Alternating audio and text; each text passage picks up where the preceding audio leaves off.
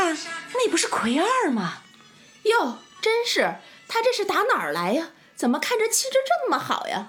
哎，你们俩别八卦了，看见我了也不打招呼。二啊，你咋生个孩子，整个人反而精神了呢？你们不知道《葵花宝典》吗？听那个呀，腰也不酸了，腿也不疼了，吃嘛嘛香，身体倍儿棒，看孩子都不是事儿。哎呦，是吗？那我这就去听。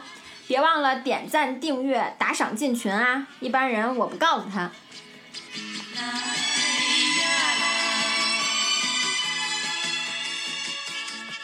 关注《葵花宝典》Good to Know 微信、微博账号，在各大音频平台订阅节目。我们在天涯海角等你来。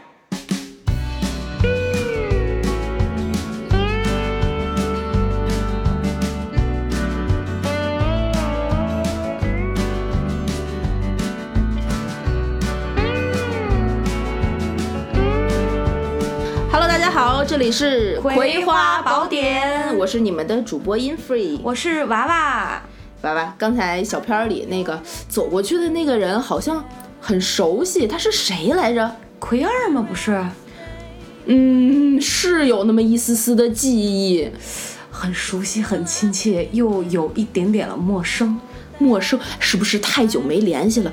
超久。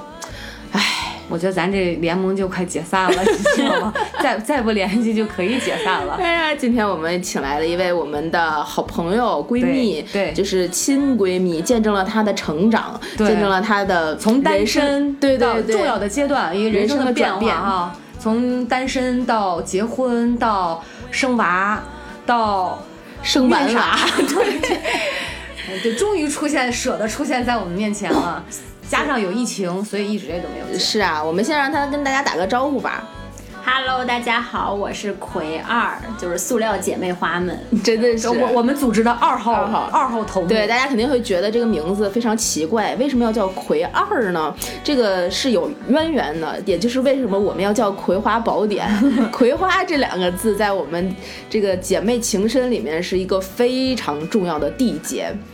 对，就是有一次我在那个坐地铁，然后地铁那广告里面有一个 呃，就是公益广告的宣传，上面是向日葵组织。向日葵扶植计划啊，对，向日葵扶植计划，然后这个计划是就是关爱一些智障儿童，然后当时我就拍给了他们，他们就觉得嗯，就是非常契契合非常符合我们的 气气质所以娃娃是魁大，我是葵二，我是葵三，我们是葵花联盟，对。对对对对。葵花联盟向日葵组织嘛，完了是，于是也就有了我们现在的这个节目。《葵花宝典》其实就是一本教科书，希望大家在智障的路上面越走越近，就拉回来，是不是？哎，但是我刚才说到说，咱们俩见证了葵二最这个 人生转变的这个时刻，我突然就想到，她当时还没有没有男朋友的时候，嗯，后来她有了，她特意跑过来跟我说，她说，哎，娃，你还记得之前两个月之前吧？你跟我说。好像我会有男朋友啊什么的，就很快了。结果俩月他就有了，是一个追我很久的男的，然后确立了关系。对，是啊的，，那我是不是我是错过了什么？对，有两个月吧就是娃娃是是是是幸运幸运娃，神婆，你知道吗？对对对再次对对印证了我是神婆。对对对，就是掐指一算就能算出来你什么时候。但是你觉不觉得他这个结婚到生娃整个过程也进展的很快？对，真的是。他这么瘦，我真的没想到他是那种易孕体质。就我好困难，你知道吗？我就还真是，就是可能身体比较好。对，也没 也没听说他调养，嗯，然后就顺其自然，自然而然到我这儿。我觉得她知道，咱俩知道她怀孕应该是四月份吧。然后突然有一天，好像差不多。他说七月七月七月份反正是夏天。夏天对夏天七月份。然后她她就我记得在我应该最开始告诉的就是你，就我们，嗯，就我们俩嘛，然后在小院儿那个堂屋那个大的桌上，对然后对对，我刚从医院回来，对，然后带着没有一脸的之前没有之前他是说他好像是嗯没来例假还是怎么着？还好吧，我应该是检查完回来告诉你们，我说嗯。哦，七周，我印象特别深。对对对意思是七周对对对，还特别小。我告诉你们，我听见他那个拍拍心砰砰砰，就非常感动的那一瞬间，就迫不及待想要跟你们分 分享，可以的，可以的，可以的。我们这一期就聊这个跟孩子和娃相关的，不是我话题不是娃娃，是娃，对对对，是妈和娃。对，我我相信这也是很多闺蜜都在嗯、呃困扰呀、好奇呀、然后苦恼呀、啊经历呀之类的问题。我们三个其实人设都非常的明确，像我这种就是没有结婚、没有生娃，然后娃娃这种我这样就。是是结了婚还没生娃，然后葵二就是那种都经历过了沧海桑田了，那种。已经已经到了孕傻的阶段了。对对对对，我特别好奇他的表情，他不停的就，啊，对，咬把着手指小手指放在了嘴角而，且你看，一般还不是实在是小手小手指，那个头，还给我一个侧脸杀，然后他你能看到他真的是非常认真的在想问题，对，但是他眼睛眼神仿佛是个智障，是吗？所以我们这个联盟定位是联盟为什么会准的呀？对不对？就是创始人。对，创始人为什么会别这样，呢？别这样。对，所以你真的会一孕傻三年吗？你觉得？我自己本身好像没有太多的感觉，就是我还挺庆幸我自己没有傻三年的。是因为一直都傻，所以区别不对呀、我们？这个联盟一直都是那种向日葵扶持计划，就是小刀儿扶持智障的，你知道吗？所以，所以我庆幸的是我一直都很傻，是吗？没有没有，小刀真的是，但是他们都说那个会记性不好，会忘事儿。你有吗？嗯，我可能之前记性就不大好，哦那就是傻一样。对对对，是不是工作给你带来特别多的压力，根本就不想记？对，就是感觉进来啊，左脑袋进右脑袋出，但是还好。但跟宝宝相关的一些事情，其实就会记得特别清嗯，楚那是那是，比如说他就是什么时候该打疫苗了，然后什么就每天的时间安排。其实有孩子，你就会发现时间的安排，他是他自己本身非常规律，所以你跟着他也就会非常规律。所以你看，哦就是我我现在理解这个一孕傻三年哈，嗯就我觉得基本上应该不是说这个。呃，这个所有的整，他他是所谓这个孕傻，就是嗯。他把所有的妈妈把所有的注意力都放在孩子跟孩子相关的所有的事情上。嗯，有人的选择精性的。对人的精力嗯是有限的，对，你不可能说把生活所有的人啊，包括工作含在内都面面俱到的说，我什么事情我都要记，精力，精力是不够的，晚上还得起来半夜喂奶，对。对然后呃换尿不湿等等这些事情，也是就像刚才奎儿讲的，要打嗯。疫苗。是啊是啊是真的是没有，他还得什么带着遛弯儿，又是要加辅食等等。对哎呦对对就是真的好了解。对 大概就是可能事情多了很多，然后你自己本身的这个精力就会被分散出去比较大的一部分，那可能对其他地方的这个是顾忌就可能跟之前相比会有一些变化吧。我觉得哦嗯，大概是这样。哎，那你你人家都说那个生完孩子之后，女性的那个那个孕激素和雌激素会就在瞬生完孩子那个一个瞬间马上就掉下来。哦，是吗？嗯，它它的激素就像你怀孕时候，它的激素会有变化一样。嗯嗯生完孩子，你的激素也就会回到你生、嗯怀孕之前的一个正常水平，它就掉的非常狠。所以为什么？就是你经常会看到抑郁啊就因为因为你知道那个孕孕激素和雌激素，它是能够让人感到快乐的。然后你一旦掉下来的时候，它会有一种可能瞬间那种失落呀，包括产后抑郁啊，是不是我我我在想这个孕傻是不是？呃，真的是有什么有啊？关对，系也跟激素相挂钩，它是有一些科学这种生理嗯指标依据的。对，是应该应该是有这方面的一些依据，应该是，嗯毕竟有这么大一波输出嘛。我非常认真的看着输出，我 想说什么？哦，要回程加血，这个过程跑得慢是对的。对对对，而且就基本上是残血的那种残血对对对对对对对就是差一秒就要被别人秒秒了，所以你没有，我们没有听到你讲说你生完孩子之后特别不开心或者是什么的。你好像对我心理状态挺好的。对我可能比较庆幸，就是嗯，家人什么的就关心的力度就啊非常高，而且就是自己的压力可能没有那么大，没有焦虑，就毕竟心大也没想那么多。但你不是是心大，我觉得他从结婚之前就我们认识他的时候，嗯他就是那种。呃，什么事情就是有条不紊，他啊心里很清楚，但是他又不会真的都往心里去，对就是那种是这样的一种，我过得挺明白的。对对对对，就是呃，就是我觉得是很很很很很聪明很的那种，啊，这这波表扬还可以吗？对对对，非常感谢，终于不是塑料姐妹花了。我就我觉得我自己夸的挺塑料的，我都看你在那儿憋词儿非。常受用，我非常受用。没有什么实质性的内容，但是但是我明白你的感觉。对 这个很懂了重要可以了对对对。然后，但是你那个就是月子期间，嗯还是会、怎么说呢？就是还是会有一些心理上面的一些。嗯嗯波动吧，我觉得啊，因为。嗯，倒也不是，我觉得可能是角色的转变嗯然后一个方面呢是，就是因为你之前就最最大的问题就是你之前一觉就可以睡到天亮什么之类的，对但是你月子里面因为小宝宝的这个生理结构什么的，你就必须要起来两次、三次甚至更多去，就是没有办法完整的睡一个觉。然后你知道睡觉这这这对于人种时间持续了多久？对这种时这段嗯，因人而异吧。我可能三个月还是多久吧，嗯，但是你算很短的了。是频率是频率比较高，就具体我也没有算，就频率很高的这个阶段嗯其实是比较短，但是到后面呢，嗯，就是他半夜会醒来。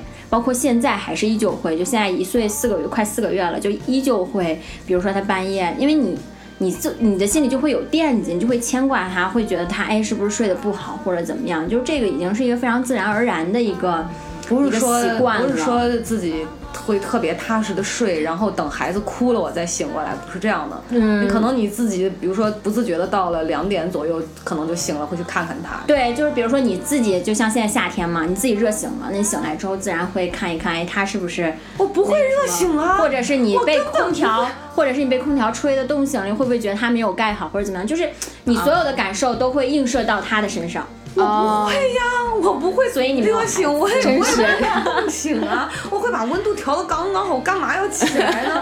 我只会踹吴老吴。对对对对，然后但是你比如说有时候就你像你刚才说，他晚上也会哭醒，嗯然后你就会被迫。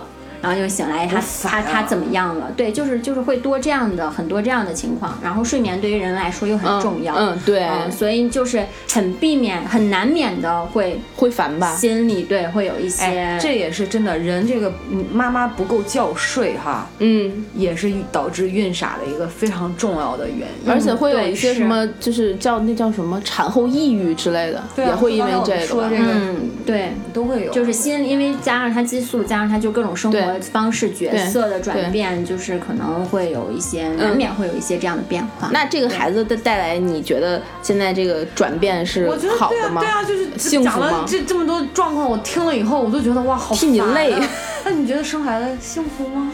嗯，怎么说呢？这个我觉得是跟就是还是幸福的，嗯，因为你看到他就是的一一言一一行，然后包括有一些他的成长和变化，你就会就是内心是打嗯。眼、打心里的这种，嗯嗯跟养狗有区别吗？嗯。养狗狗。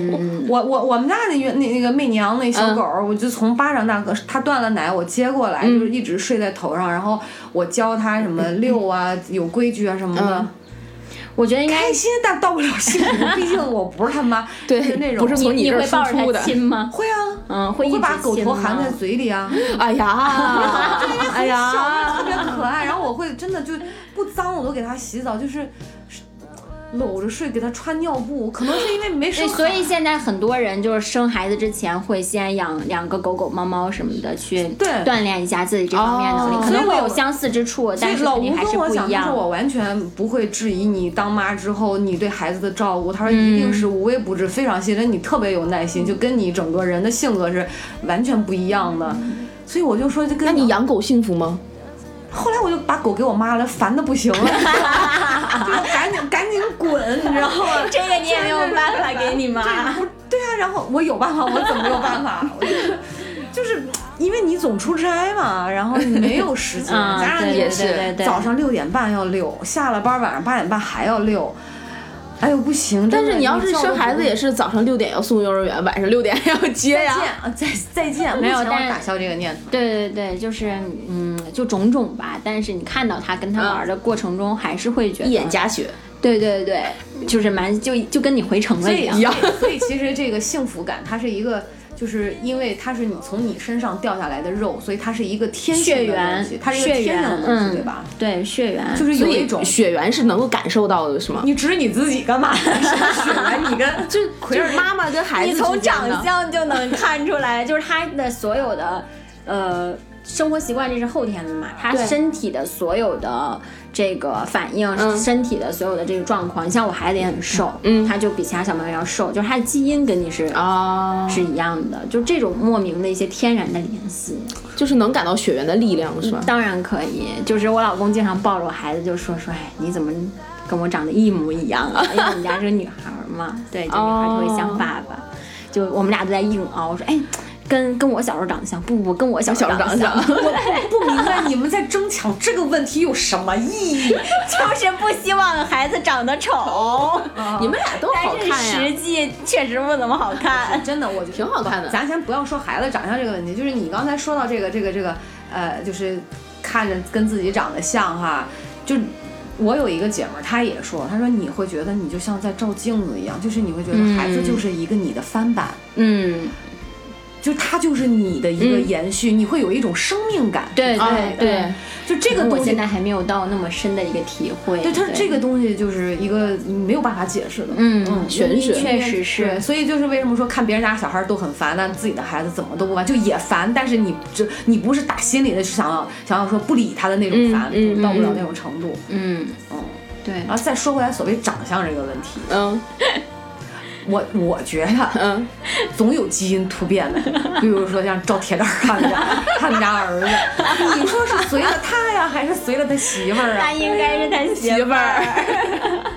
他媳妇儿，你们俩见过照片吗？我见过，见过，就就是也是高鼻梁，大眼睛，还挺好看大眼睛，双眼皮儿。他给咱们看他儿子照片，长得多像一个就是那种特别秀气，秀气，然后鼻子还特高挺，然后双眼皮儿，然后。五官贼立体的那种，对对，基因突变了，只能这样解释。也是，你看到大蛋现在赵铁民现在这个样子，要点名指姓这么清楚吗？没关系，他不会介意的，他因为根本就不会听这个节目。也不一定，不是，是往后他儿子现在长得这么好看，再往后长长的，只会就是我跟你讲，别这样，别这样。不是，我跟你讲，真的，人家就说有一个。呃，有一个规律，就是小时候长得好看的，长大未必好看；但是小时候长得不好看的，长大了就有可能会好看。我觉得是因为起点的问题吧，起点和期待值的问题也是。也像我从小到大就没好看过，哎，就没有可以了，算了，好了，老吴姐你美就好。就是就是，别提他，别提他，烦人。哎，那你那你这个，嗯，我觉得很多听众和闺蜜可能也。都在想着要自己的孩子呀，或者是刚迈入这个怀孕啊这种过程，嗯，你有什么怀孕过程中或者是生完孩子这个过程中里面想要跟大家分享的一些小的故事，或者是讲讲你这个过程呗？没有吗？嗯。就是你们两个决定要这个孩子的时候，是不是意外？一切都来的太突然，所以娃刚才说我一切都非常快。就是真的啊，你这领办完仪式没多久吧？不是办仪式已经已经已经有了吧？是扯扯扯完证那个没多久。对对，是的。啊，对对对，意外。那。能够这样面对一个意外也是挺不容易的。没结婚怀孕叫意外，您这结了婚怀孕怎么能叫意外呢？嗯，就是可能没有，不是计划中，就心理准备没有那么好。对，但是其实。怎么说呢？这种事儿吧，我觉得分人。有些人可能就会觉得，嗯，我一定要做好万全的准备，我才能迎接这个新生命。对，比如还没就还没找男朋友开始备孕。对对对，谁呀？谁呀？调理身体。这么有病啊？这个对，你吗？不是啊，他们都说备孕要三年的时间，但是你三年之内可以从先找男朋友到结婚到怀孕嘛？你现在就得开始备孕了呀？这是为了这个孩子是吗？找个男朋友，三三年。背三年，我的卵子都不知道死了多少波了。三年呢，我的天呐。对，然后我可能就是当时，当时也还挺意外的，但是后来想了想，就嗯，就是决定，那既然来，我们就接受。是的，是的，是的，那那这是缘分。嗯，对对对对对对，这个我是非常支持。对对对对对对，就是尊重生命。对对对对对，所以也就。就正常顺其自然了，可以这样说吧。啊，那你们是就是正常的公立医院去。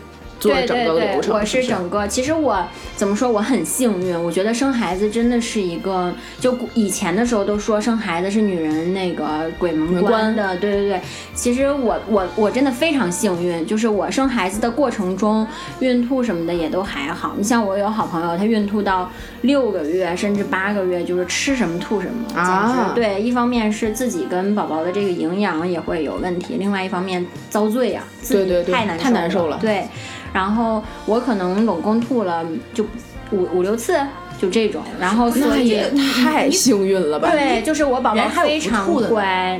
不不，我就是说，就是吐的原理是什么呀？是为什么呀？我就没闹懂，是因为它顶着胃了？不会啊，不是有有的孕早期的时候，它就是它那个也也没那么大，但是也好像会吐，而吐的很。就是孕早期吐，它为为什么呀？是这是早孕的反应之一，但是这个原理可能是也是跟你这个激素激素的分泌内分泌的这个情况，再有一个就是跟这个对对对，会就是宝宝在肚子里会会有一些影响。那你口味发生变化了吗？嗯，其实还好，所以我才说嘛，就是我本身不完是一个全特别敏感的人，嗯对，所以您都不叫特不敏感，您是特别不敏感，您不是不太敏感，您是太不敏感，好吗？对，所以就是我可能也比较糙，然后我整个过程中我宝宝也比较乖，所以整个过程怀了个中天使。对对，真的是天使，所以我整个过程中，包括检查什么的，都是比较顺利的。对，我就没见过像她怀孕这么过顺利的这么这么，就你怀孕的时候特别省心。对上这个班，她说我就检查一下，然后半天的时间，然后就回来了，什么也告诉你们，没耽误哎，我那个对对对，什么也没影响。到什么期了对然后宝宝的一个进度啊什么的。对，然后特别幸运的就是我生孩子其实是特别特别因就是嗯危、就是危急的一个时刻，就是当时我记得前一天我的另一波好朋友还来看我，嗯来我家，然后我们还一起吃饭什么的。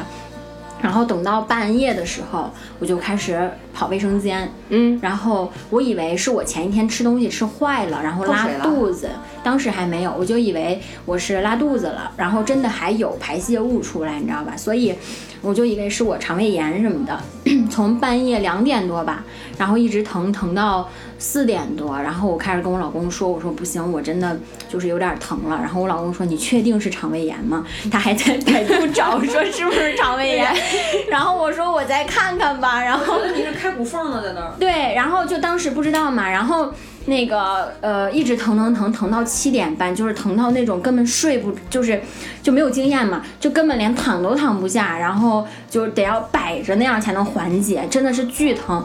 然后对，就摆着屁股，然后之后七点，我记我记得特别清楚，是七点半，然后我去卫生最后就去卫生间，然后发现见红了，然后所以我赶紧跟我老公说，立刻然后对，然后我们立刻就是拿着那个东西就开着车就赶紧走，然后在路上就已经疼到路都走不了的那种状况。那那个时候水还没有破，没有，就是每一个人都是因人而异的，但是最后、最后我是在车上羊水破了，就是在去医院的路上的车上羊水。出租车师傅没管你要两百块啊，没有，我们自己自己家车嘛，就没是洗穿车，洗车。我说你你没穿那个成人纸尿裤吗？那会儿哪能？因为我可能是比对我可能是比预产期要提前一周生出来，所以哦就根本都没有往那方面去想，也是没有经验。对，然后 就是羊水在车上破了，然后到了医院，到了急诊室，嗯，嗯，那个医生在那儿问我情况，然后当时让我老公去办住院手续。我就我就已经疼到就跟医生大吼，我说他快出来了，就是那 种我就没见过孟凡发过这样的脾气，还等等什么？他快出对，真的是你就能感觉到他在往下坠，你知道吧？然后这个感觉哇，对你描述它就就是它的头在往下走，我不知道是头还是什么，就是它慢慢的在往下坠，然后就觉得要搂不住它了，然后我就冲我就冲护士旁，我说他快出来了，然后护士赶紧就把我推到那床上送进待产室。我是八点四十进的待产室，我九点十九点十分吧我就生了，八点四十到的急诊，九我也点十分我进产房可能了，十分钟二十分钟我就生了，顺产，顺产你，然后有有撕裂吗？嗯轻微一点点，所以没有侧切。没有。你就是太幸非常运顺利，了。所以我才说我非常哎，幸运。你说我们瘦子是不是会比较好生一点啊？嗯，这个不是，就是好像运动，对就是孕期的运动，因为我孕期每天上下班坐地铁，每天基本都是六六六千多步来回，嗯。对所以运动非常重要，就是也不要太过量啊，因为嗯过量运动可能会导致早产。走一走啊，蹲起啊，蹲蹲起不行。对，就是有那个瑜伽球垫在那个底下的那种对对什么对，我也没有去做什么专业的运动，就反正每嗯天来回走三步。哇，也就是说你并不是无痛生产。我我已经提前做好了无痛的准备，我说我一定要打打无无痛然后提前做好了让我老公陪产的准备，就像我怀这孩子一样，没来得及。就是我进我到急诊的时候，医生说我已经开十针了。对啊，我我我对看人家，我我就是所以你开所有开骨的那个过程都是在家里完成的。对，然后在车上完成然后疼的那一然后趴。所以你知道我是多么的不敏感，就是就是我在我想象中，我觉得哦，好像开一指，就我朋友开一指嗯他就疼疼不行，了要打无痛了，然后公立医院说三指才能打无痛，我当时就想哇，一指到三指之间我得多疼啊，可是都没来得及打然。后他就是半夜两点，然后到早上八点到就六个小时食指开完了，我就没见过开骨缝这么快的。很然后人人这个大姐还当成肠胃炎在家，我要对啊，对上厕所。你知道吗？就我妈跟我讲，她说她生我的时候就有一种什么呀，就要拉屎的感觉，就是你，就我还没来得及说的那么就是粗俗吗？没有，真的是。排泄的。就是你在那个待待产室里面，产房里面不是待产室，我都没进待产室，就是你在产房 需要带对，就是你在产房里面，然后医生会就是教你这个，就我们之前有上课也有讲过，但是就是理论和实践的这个，嗯。对，然后你在产房里面就实际的时候，最后他出来的那一瞬间，真的你觉得像是拉了一泡屎一样，啊，就是那种感觉，一样样的。就是有那种 解脱感。真的有妈妈在生孩子的时候拉出屎拉出屎来，是真的。不是啊，那是早上没上厕所吗？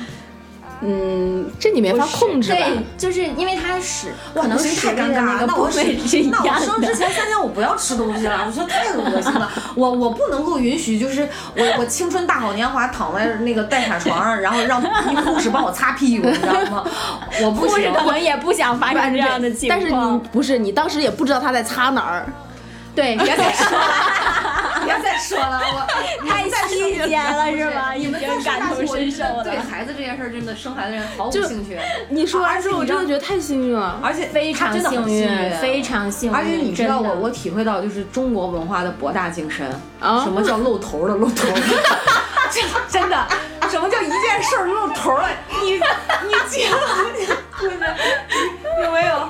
你结合他刚才说的头要出来怎，么他要出来了，对对呀就是会有那种微微下坠露头了呀，整个事儿露头了呀。对你对，想想看，就笑死我了！黑乎乎的头发你不别别想了，停，太细节。对我可能也没有看到那么细节的东西，你也看不见对我只是说我的一些感受，就是我太羡慕幸运你知道我真的我太羡慕你了。从你这个怀孕的过程，然后到这个。就叶酸都还没没来得及吃吧，就在怀孕之前，嗯后来发现了才开始吃的才开始吃嘛。嗯然后到整个，我就觉得整个过程真的挺有福气的一个对小孩儿。我觉得孩子也是来报恩的，然后他没有让妈妈遭很多罪，是，当然就是完整的让妈妈体验开食指的整个过程。对，真的。这样说，反正我妈心大，也无所谓。反正我妈不敏感。对我妈，我妈真的是太太不敏感了。哎，但我觉得，我猜想我自己哈，嗯有可能就会是那种。特别能忍，就我知道我在开，然后我嗯可能会坚持不打，然后就就是就在那儿体验那种疼。啊，我觉得你是不会。贱吗？你说，我你知道吗？我有个朋友是也是就是生孩子的过程跟我描述过，他说在你没有进的那个备产室还是那个待产待室，产室，对那个待产室的那个位置，大家都是光着下半身啊，然后所有的他那个医院是的，因为你没有办法，他定期会有大夫会来查，会看你到底开到几指了，嗯，怎么查？伸手查。具体怎么查不知道，但是几指几指就是伸手。然后他 no，我自己来吧。所以就大家都是光着下半身，然后大家都疼，整个一个屋子里面全都在嚎叫而且没有男生男士是进不去的嘛，所以什么吃饭，有的人开的就慢啊，就会有人。让护士把什么包子乱七八糟带进来，然后带进来，护士不可能送到你的床前，你还要光着那个下半身走，扶着那个墙走到那个能拿到的位置，然后拎着一个包子走回去，全程全是骂街的，然后就是这真的，个我觉得好恐怖啊。全是这样哎，的，看这样的话，还不如私立呢。私立能稍微待遇会好一点。私立就是服务好一些，贵呀嗯，对。你生孩子花了多久？花了多久？多多多少钱？我生孩子还好，就是七千，没有那么多。啊，有有有有因为我姐们是她她前期检查到后面住院下来，可能不到两万块钱吧。哦，嗯就是好像还可以报一部分。妇产医院是吗？嗯，对，就是医保嘛。嗯就是我跟你说，我那个住院。出来之后好像只花了九百多块，我就觉得我这孩子生的可真便宜。那那那个是因为还是因为你之前说你呃你的那个同学在那个医院吗？所以不是不是，所有人都这样的。就自己只要去挂号，他就会帮你建档什么的就能建上。不是说妇产医院很那对建建档建档可能就不要聊这么哦，啊懂，对 剪一下就把它剪掉。没有没有，大家都得行了，过啊，这趴过下，称职的 topic。对对对，那你这个就是，嗯，咱们说这孩子出来了，终于把这一波输出打完了之后，这你觉得，嗯，最大的担心是什么呢？你们觉得最你们最大的担心是什么呢？担心我养不起啊。但啊，哦，如果在他婴幼儿时期，我担心我觉不够睡，我怕我天天都在发怒。到了后期，我担心他的教育和这个你想的真细致规规矩的问题是我比较，就其实就归结成就教育吧，我会担心这些。哇，嗯，吃喝我不担心，我就担心他的教育，担心我自己前期的辛苦。对我本来也，我觉得我也是这样的，但是就你真的有了孩子之后，你只会担心他一件事儿，就是健康，啊，是不是安全健康？是不是安全，是不是健康，这真的是你就是唯一操心的两件事儿了。那是因为你孩子太小，还是说不是，就是你就像我 之前陪他去打疫苗，然后因为疫苗要疫苗单子上要签字嘛，对然后就是那个责任感啊？和你就真的是别无所求，你只就你不要说什么，要不要给他最好的什么这个那个教育啊，他的教养什么，你真的只会担心他的健康和平安，真的是，就是以前可能妈妈们总会担心我们说啊，就是你们怎么样都好，就只要健康平安。真的是，你当了妈妈之后，真的是这样的感觉，发自内心的这样的感觉，你就根本不会想那么多了。你讲完这个事情，我真的一会儿节目下了节目之后，嗯我要给我妈打一个电话，我为啥呀要拉着她去做 DNA 检测。我妈可能就不是亲妈，你知道吗？你妈担心什么？你知道我我那个发烧，嗯，哦，一半夜一点我吼我妈，我妈妈我发烧了，我妈说哦，自己找药自己量体温啊。你妈可能心比我还大。我跟你讲，你知道我小时候经常就是在在大概三四岁的时候，就你所谓的这个健康，真的，你刚才讲到这个，就给我一个特别大的刺激。嗯，我觉得我妈好像不太担心这个问题，就是我，比如说我三个月上托儿所，呃，包括这个什么呃拉肚子，常年的拉肚子、嗯。腹泻，嗯然后找盲人按摩帮我按肚子，我就会哭。嗯吃虾也过敏，就是所有的这个什么桃儿，嗯，然后多灾多难多，啊！然后你知道十个月我姐这样抱我哈，一抻我胳膊脱臼，啊，就是你知道，嗯，对，就是且不说我是不是多灾多，可能我觉得我妈真的在照顾我这件事儿上挺烦的，你知道吗？太多事儿了，所以我觉得你说她担心健康，她已经麻木了，你知道吗？他，我觉得她 真的我觉得是年代的问题，嗯那个时候大家养的都糙，，嗯，对对对不那那个时候么精养他，不太在乎这些这种事儿。对，我觉得就是这也也不只是精养和粗养，就是我现在也是奔着一个放养的这样一个嗯态度，就是嗯我觉得小朋友磕磕碰碰或者是什么这种小的都 OK，但是就是你心里的那个感觉，就是他只要健康平安就好，就是这样的。不会要求说，哎想到他以后什么呃那个。就是要考什么样的大学，也也会也你看不是也会，但是但是就是这个是大家怎么说呢？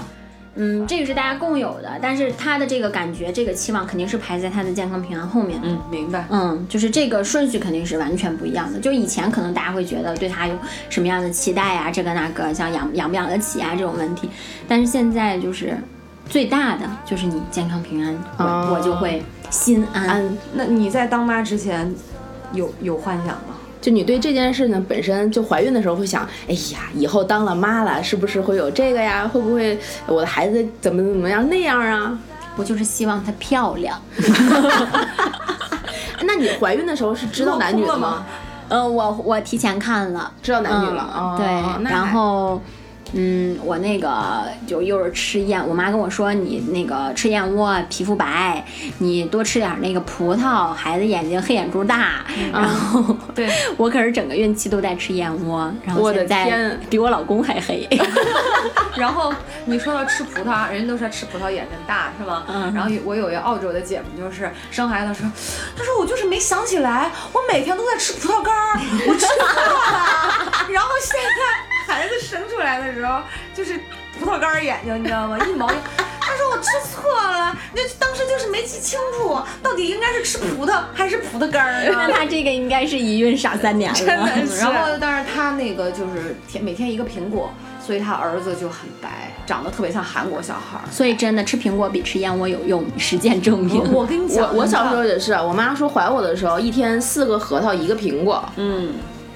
你看没？你看他现在这个大脑，这个学霸的大脑，吃核桃不是不管用，吃起来吧，就不要给几个核桃打广告了，他就吃那种自己砸自己砸核桃，对对苹果。然后你看我婆婆生老吴的时候，就是吃什么都吐，唯独吃芋头不吐，所以你知道老吴的皮肤是冷白光，是冷白色，你知道吗？真的，所以真的厌恶交智商税。我我那姐们儿就是她妈也是吃啥都吐，就爱吃那个白菜炖粉条啊。然后这么朴素，又白又瘦，皮肤不瘦你是想错了。山东女人并不瘦，就是骨架的，然后但是白，又是一个冷白光，特别白。我以前管她就是特别嫉妒她，我说你看你这死人白，相当之嫉妒，因为你知道我是典型的黄黄黄种人，就是皮肤是黄白色，它它变不成冷白。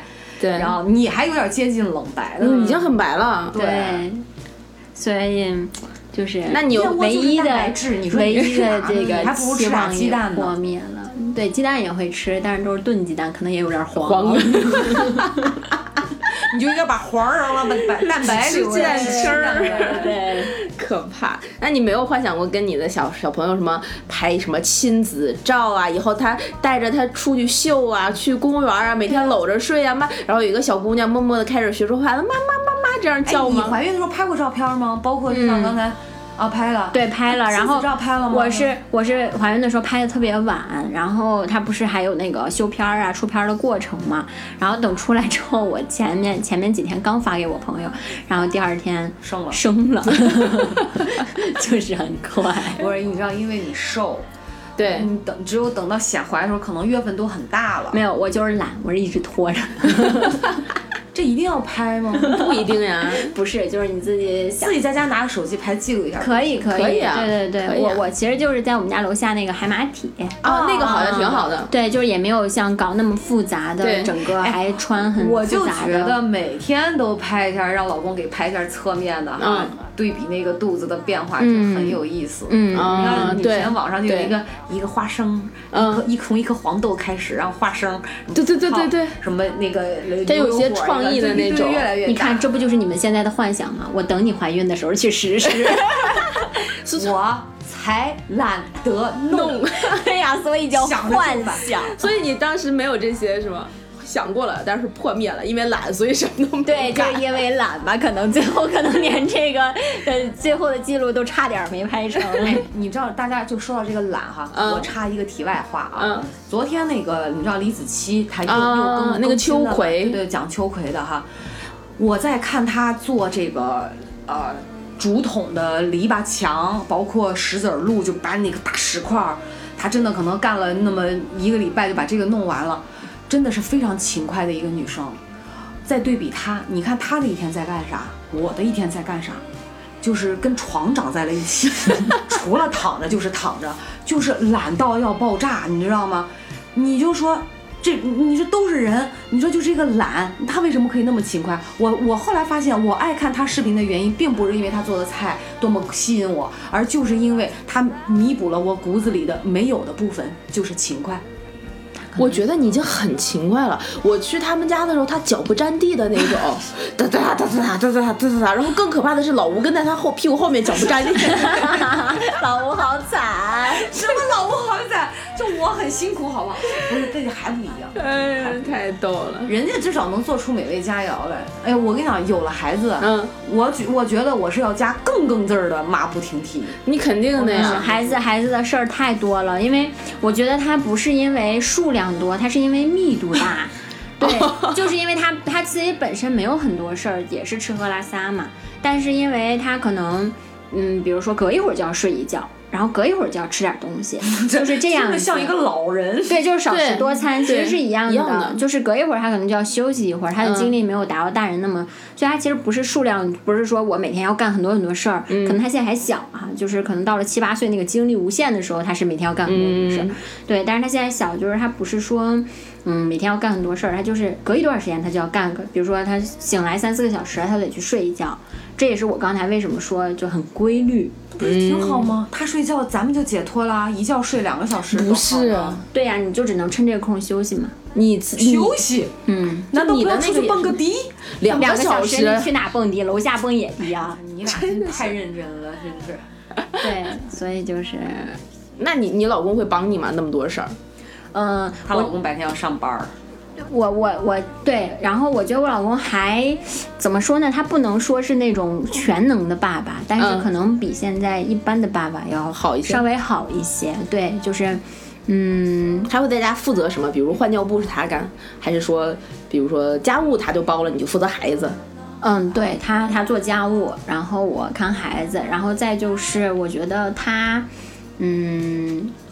他就是会带我孩子吃，所以你刚才就是讲你老公想要给你家宝宝喂奶的那个举动，就是他其实是特别想心疼你，想替你分担，又把自己的 倒也奶往孩子里随倒也没有那么想替我分担，他他他就是嗯。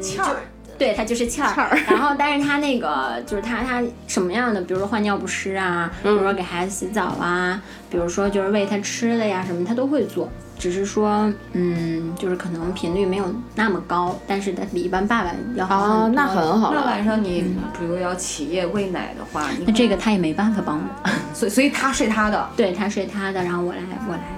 那没办法嘛，因为我我孩子哭吗？要等孩子哭你才喂吗？还是你就是比如说定点两点起来一次，三四点起来一次喂？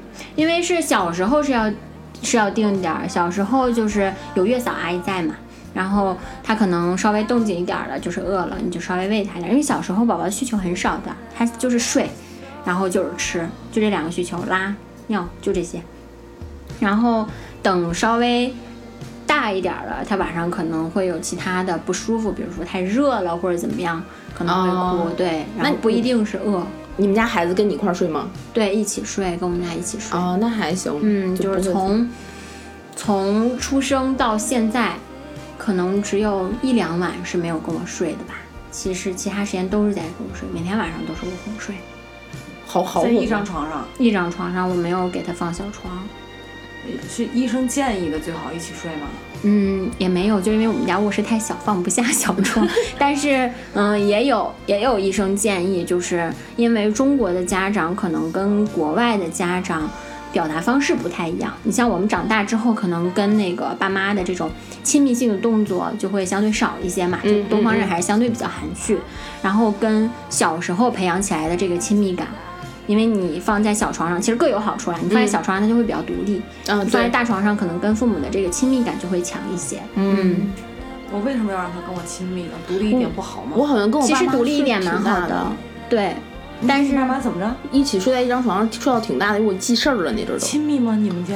你们之间？嗯，还凑合吧，可对，就是各管各的嘛，各自顾各自嘛，这不都是不是很独立吗？对，然后 可见你医生说的那个也不准呢。对，就是在小床上，我我其实当时想，一个是我们家放不下，另外一个是就是你小床半夜你得起来喂，就是你腿还得动，就是跟懒有关系，你腿还得动，但是在床上床上你直接就他跟你在一起，就也比较方便，直接就喂。对对，就也比较方便。同时你还可以睡。对，你喂着奶，你睡得着？睡得着啊，当然睡得着了。我经常给他撑着。他就会自己停。不会的，他他不是像水一样会源源不断，他可能吸一阵儿就没有了，然后再吸一阵儿，就它不是一直会有的。你想太多了，你不是特仑苏。对，对，对我经常就喂喂就睡着了。那没有了，孩子没吃饱咋整啊？嗯。辅食奶粉不是不是，就是嗯，你前期就是所以说有些妈妈母乳也比较好，有些妈妈不太好，就不不好的话你就得要嗯那个加奶粉。然后如果要是我我比较幸运的是他小的时候还还 OK，我是等大一点的时候才加的奶粉。然后等他加奶粉的那个阶段，其实他已经是晚上可以，就是他的这个胃的容量吃的食物是可以满足自己睡整夜觉的这个需求了。嗯，小时候是因为小时候他需求量很小的，嗯，所以你没有胀奶这种什么情况？什么你得开奶吸呀、贼对呀、我刚才忘记说了，说你半夜的时候，就刚开始小的时候，你为了就是让他多多喝一点，就人的身体是很奇妙的，嗯宝宝的需求跟你的产出是可以达到平衡的，这就是人体奇妙的点。哦，，对，就是妈妈，就是就你刚生他吃的多的时候，他你就产的多，对，然后他后面慢慢要断奶了，你就慢慢的就倒倒倒也倒也不是这样，就是刚开始的时候需要有一个磨合期，就是宝宝刚出生的时候，医生会把它放在你的身上让它嘬，就是你的母乳的这个分泌是因为宝宝有这个吮吸的这个刺激刺激，然后你自己大脑里面会产生这个就是激素还是怎么样，然后它就会产生母乳，然后等那个就是。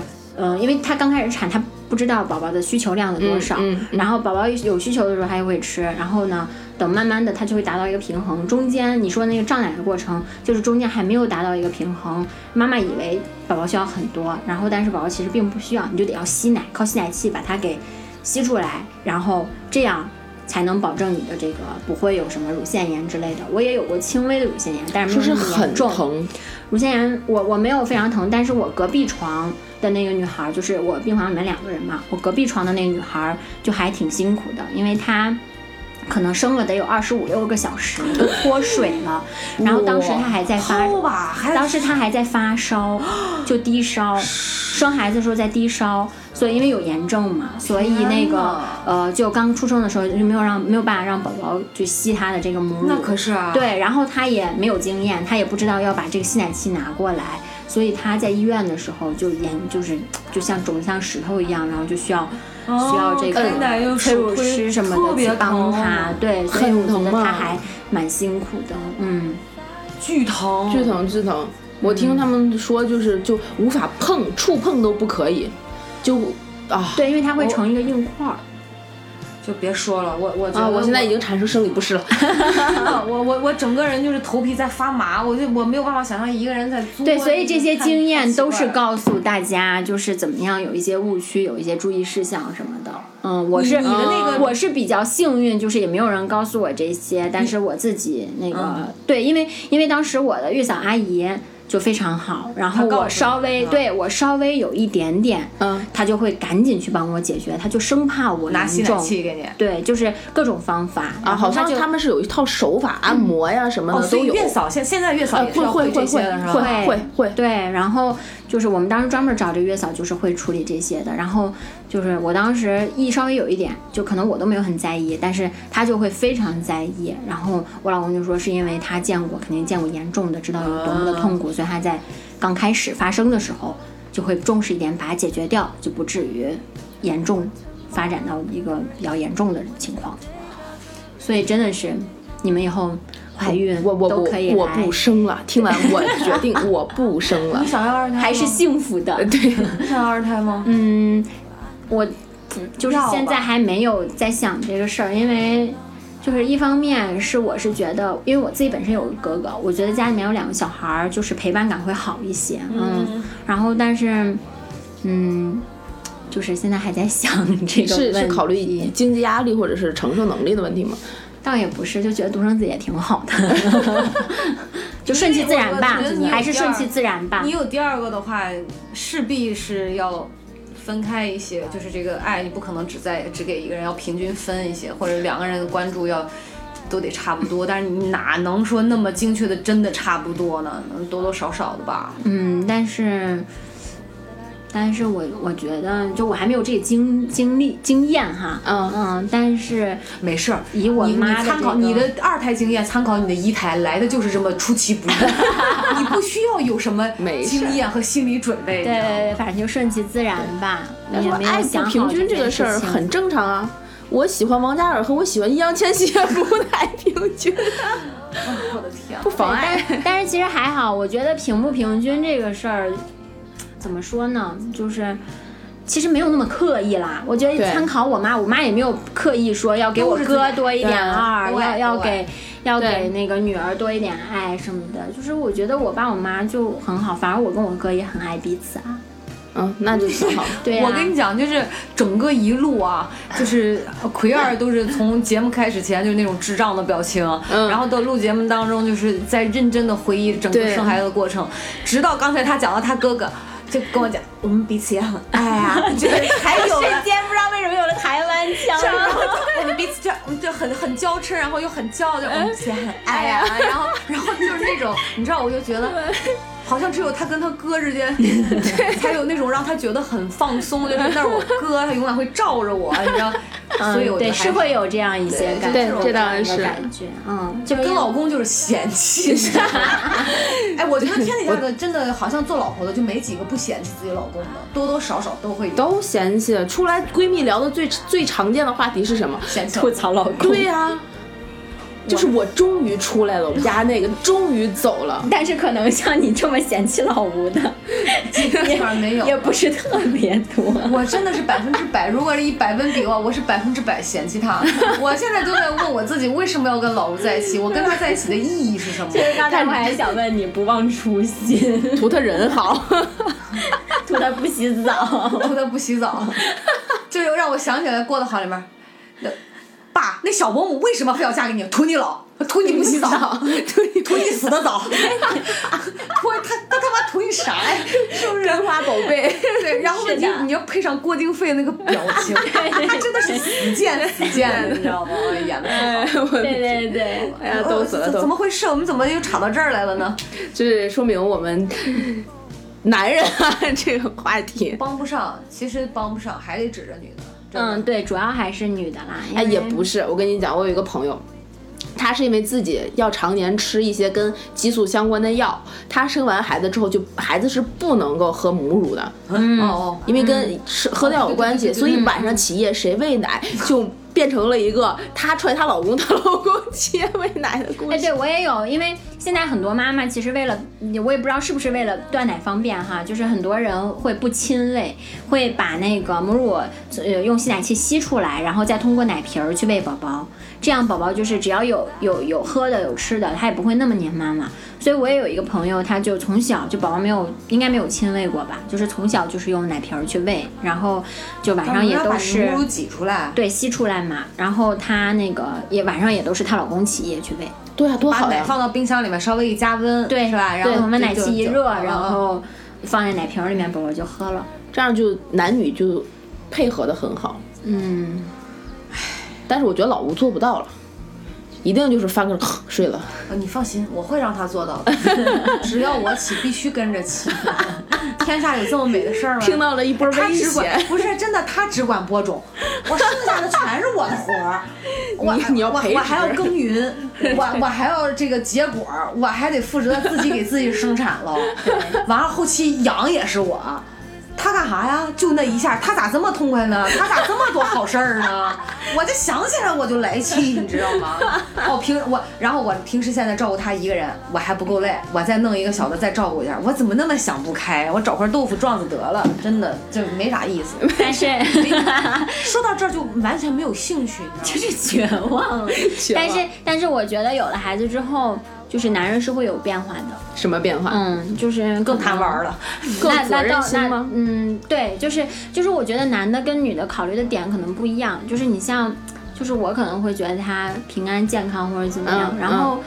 就是我老公可能就除了这一点之外，他可能就会想说，嗯，我能给我宝宝留些什么，创造些什么，就是可能他们 江山是吗？鱼塘，鱼塘，对，就是就是可能他他们会在这一个方面更会有压力一些，嗯，然后就是你像以前我老公，哎，说到这儿我就不爱听了。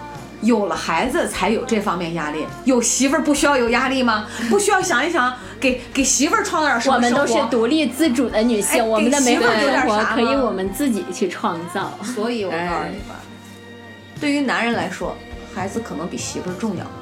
真的真的真的，媳妇儿可以换，孩子就这一个。孩子嗯，对，不能换，嗯那是他的血肉，嗯，对吧？但是你们要把他培养成媳妇儿比孩子重要，啊，对，是的，要因为媳妇儿才是陪才是陪伴你一生的。孩子孩子们上学就走了呀，孩子上学就就去有他自己的世界了呀。我已经培养出来了，毋庸置疑。我对这点，我对这点老吴我没有。是啊，对对对，就各位男士们要一定要注意，离婚分家产的是媳妇儿。啊，死了分遗产的是媳妇儿。就像我们对媳妇儿才是你的第一继承人，因为我我就是现在我们买些什么，我们俩都会说都都是糖豆的，都是糖豆的，对对对对对，都是这样啊，本来就是这样啊。你说一代一代就是这样了，生命的延续。我我经常说一句话，我说生命如此神奇。嗯，真的，我我只能用这种这句话来形容它了。它包括，我觉得它里面包含了很多很多的这种细节。你看，你算是特别幸运的一个，我非常幸运，怀孕生产整个过程，对吧？然后包括公公婆婆、爸爸妈妈对你的支持，包括你老公对你的爱，整个家族对你的这种。对我刚才忘记说一点，就是我生孩子的时候，因为比较突然嘛，我妈还没来得及过来，就是在老家。然后当时其实最开始计划的是说，我妈会提前三四天来北京陪我。对，然后我当时进产房之后，我老公给我妈打电话，然后我妈瞬间腿就软了，嗯，然后。他就不知道该怎么办了，就担心我，嗯，然后，然后我爸才说你现在赶赶紧订票，然后去去北京过来，对，然后，然后我妈还没来得及上上那个动车，然后我老公给我妈打电话生了，就是我妈白腿软了，对，所以才说就是生孩子真的，你就像赵铁蛋那天菲菲生孩子，就赵铁蛋的媳妇生孩子也是非常久，她可能也是就开开诊看的比较慢，遭罪。遭罪了，对，然后。就是我一直在跟赵点强调强调，我说那个你照顾好菲菲，就是不要所有的人都只关注着孩子，一定要照顾好菲菲，妈妈，因为妈妈才是最辛苦的那一个。对对对。然后我出了产房之后，我婆婆都流泪了。嗯，哎呦，不行，我看你哭，我不知道为什么，就我一个好喜欢陪哭啊，我觉得好委屈，你知道吗？就我想说，哇，各位听众，这是我们一个，就是女人跟，就是女人跟女人之间的这种辛苦，只有女人才能理解到。哎呀，不行了，哎呦，我错了，我错了，我就觉得停停停，真不容易，不能不敢把这把得掐掉没？没没事儿，没事儿。就是哇，太恐怖了！闺蜜们，这是我们最后录崩了的一一期怎么录节目会就三个三个主播默默的就对着彼此崩溃大哭，也不知道是因为什么，也不知道任何一个点。长时间没见了，也也不是，我觉得啊，我觉得我觉得葵二哭是因为他说起妈妈的时候，能自己体会到当妈妈的那个辛苦了，对，就知道自己虽然很土，但是是真理，是真理，是真理。就自己当了妈妈，就知道自己的妈妈是怎么让辛苦。的，然后，但是我还是会跟我妈吵架，会跟我妈撒娇。我跟你说，对，想我我我过生日想了我妈，我都会哭。啊，是吗？哎呀。好了好了，我们这哭这一趴就算是啊 over 了。我不会剪的，同志们一定不会剪的，保留。刚才因为莫帆讲的不是奎二讲到这一趴的时候，就我就想说啥，就你还是幸运的那一个，非常幸运。因为有很多的女生、女人，她在经历这个阶段的时候，其实她得不到这种心理上的支持啊，对，她也没有得到周围很多这种人可能比较到位的一些关注，而且包括或者是一些生产的过程会让她非常辛苦。你像我姐可能是。我姐生了三十六个还是四十二个？是她她她是大龄产妇，然后包括各方各面的这种身体上的这种压力，对吧？就是这种负担，你精神上的压力，就是还有很多可能，比如像刚才我问你，就是排不上、见不上档的，来回折腾的，对。就像你说，真的，女人最辛苦。男人他就算体验了那个什么十级阵痛那个仪器，他就他也不是，对他也不是那个真正会经历这种事儿的人，他是体会不到的。十根肋骨同时折断的这种疼，人家就讲说做了一个对比嘛，生孩子的那种疼是达到了顶级的十二级。嗯，但是现在有无痛。就还好，就是除了我这种没来得及的，就是就是我觉得，嗯，就是对大家有没有什么就聊这么多啊？对大家有没有什么一些建设性的就是参考啊或者意见？就是一点是，嗯，就是你生孩子之前一定要多学习，就是科学生育，我觉得是有很大帮助的。因为你像我的医院就会有一些讲座，去告诉你要去参加的是吗？对对对，就是它这个属于你这个。检查过程中的一项，就是他会跟你有一些科学的科普，就是我觉得现在非常好的一些。那公立私立医院都会有吗？嗯，我不太清楚私立，私立服务只会更好。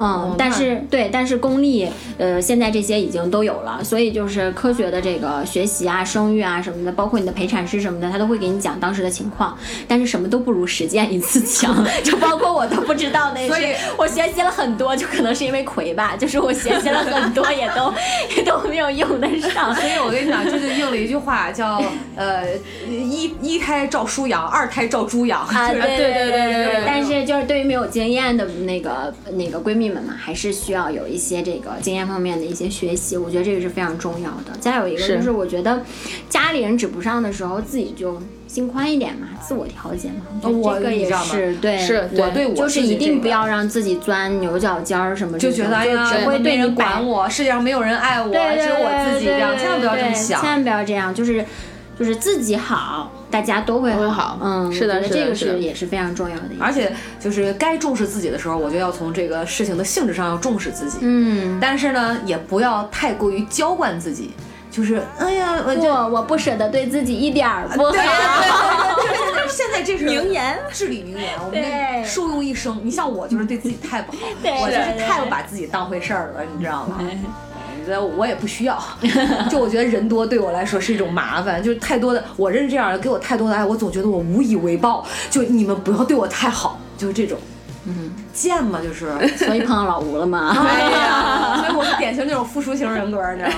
嗯，没办法，行吧，这。今天我们请来了我们的好朋友，太开心了。是，然后就中间以几度聊崩，对，又又开心又感动，就女人的那种。共鸣的东西，在一个氛围里面，你马上就可以轻易的感受到，然后是就决堤了，就决堤。我们以后也会经常去找我们的好朋友过来聊这种奇奇怪怪的问题，我们没法经历，但是可以跟大家通过其他的方式分享的。所以也希望大家也能给我们分享一些你们的经验啊，你们的问题啊，你们想要知道的事儿，然后我们也会去定向的去找我们这边身边能够呃找到的朋友去聊一聊大家都关心的话题，然后怎么去。去跟我们分享这些经验和问题呢，就是一定要加我们的公众账号啊，关注我们的微信、微博呀，加《葵花宝典 Good to Know》这个账号的各种平台的订阅、点赞、打赏，我们都非常的欢迎，给我们踊跃的留言，然后成为我们的闺蜜，加 i n g f r e e 主播 infree 的微信拉你进群，跟我们大家一起分享你们的生活中的故事。呃，今天的节目其实差不多就到这儿了，最后给大家带来一首歌曲，希望。能够大家在欢乐的歌声中，呃，幻想自己当妈的过程。好了，我们跟大家说再见啦，拜拜，拜拜。